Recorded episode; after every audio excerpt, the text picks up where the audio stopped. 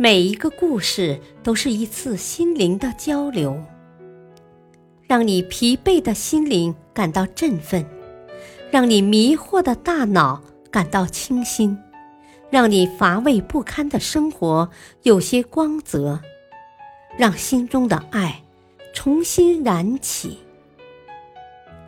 小故事，大道理。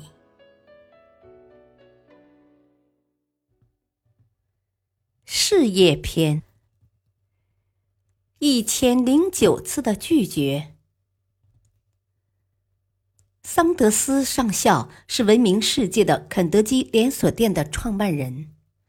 他在六十五岁高龄的时候才开始从事这项事业。那么是什么原因促使他这样做的呢？原因很简单，他身无分文且孤身一人。当他拿到平生第一张救济金支票时，金额只有一百零五美元，他的内心实在是沮丧之极。但是他既不埋怨这个社会，也没有写信去骂国会，而是心平气和地问自己：“我还能为人们做出什么样的贡献？”他经过冥思苦想。终于找到了一个答案。我有一份人人都喜欢的炸鸡秘方，要是我把这份炸鸡秘方卖给餐馆，餐馆因此而生意兴隆，说不定他们会给我一点钱。随后，他便挨家挨户的敲门，把想法告诉每家餐馆。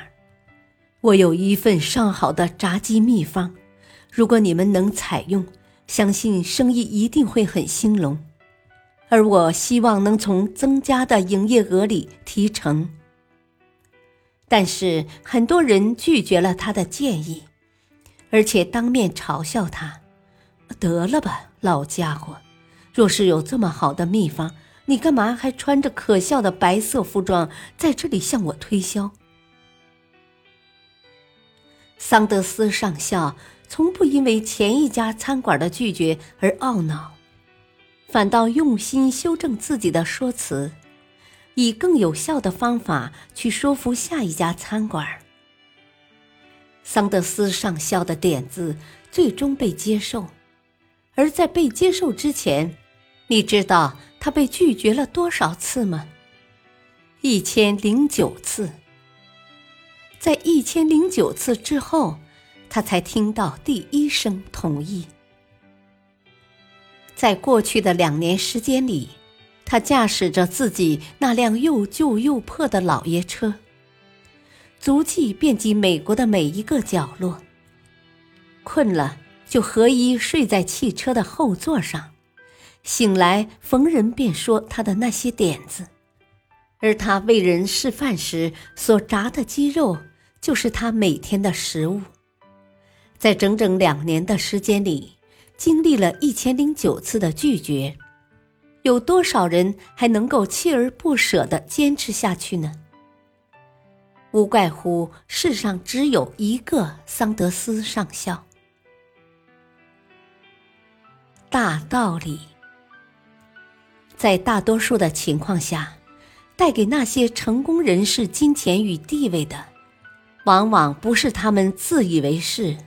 拼命努力要人认可的特点，而是他们的执着和任性。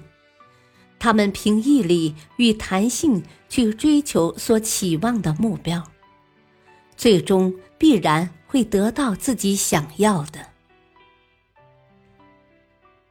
感谢收听，下期播讲，把握现在。敬请收听，再会。